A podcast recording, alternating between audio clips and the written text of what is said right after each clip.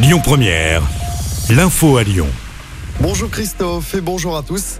Un nouvel accident grave de trottinette dans l'agglomération lyonnaise. Tout ce matin vers 4 heures, un homme de 42 ans a été percuté par une voiture alors qu'il circulait sur la D312 au niveau de la commune de Solèze selon Lyon Mag.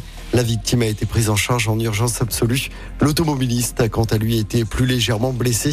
Une enquête a été ouverte. Dans l'actualité également, Emmanuel Macron a tranché les deux réacteurs nucléaires de nouvelle génération verront le jour dans l'un sur le site nucléaire du budget. Ce dossier de candidature était en concurrence avec celui du Tricastin dans la Drôme. Le député de l'Inde, Damien Abad, salue cette décision. En tout, six réacteurs nouvelle génération seront construits sur trois sites français. Deux sites avaient déjà été choisis, l'un dans le nord et l'autre en Seine-Maritime. En politique, fin du suspense, le remaniement doit avoir lieu aujourd'hui.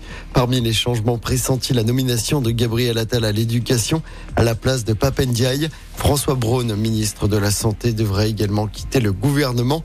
Même chose pour Marlène Schiappa. Un nouveau week-end bien chargé sur les routes de la région pour les départs en vacances d'été. Les premières difficultés débutent dès demain avec une journée classée orange dans le sens des départs.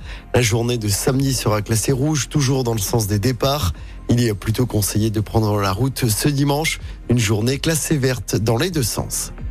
Et puis la belle surprise pour les fans lyonnais d'Indochine, le groupe se produira au Festival des Nuits de Fourvière. Ce sera le samedi 29 juillet prochain.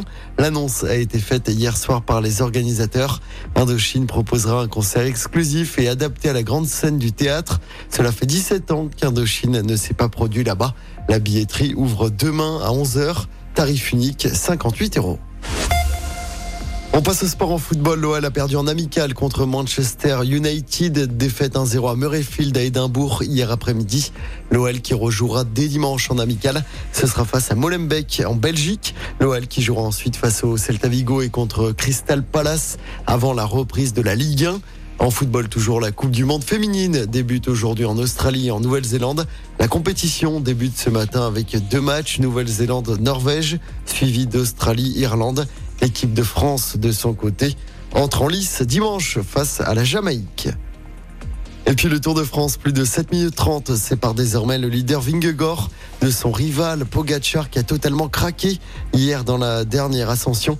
Aujourd'hui, les coureurs partiront de Moutier direction Bourg-en-Bresse. Écoutez votre radio Lyon Première en direct sur l'application Lyon Première, lyonpremière.fr et bien sûr à Lyon sur 90.2 FM et en DAB+. Lyon Première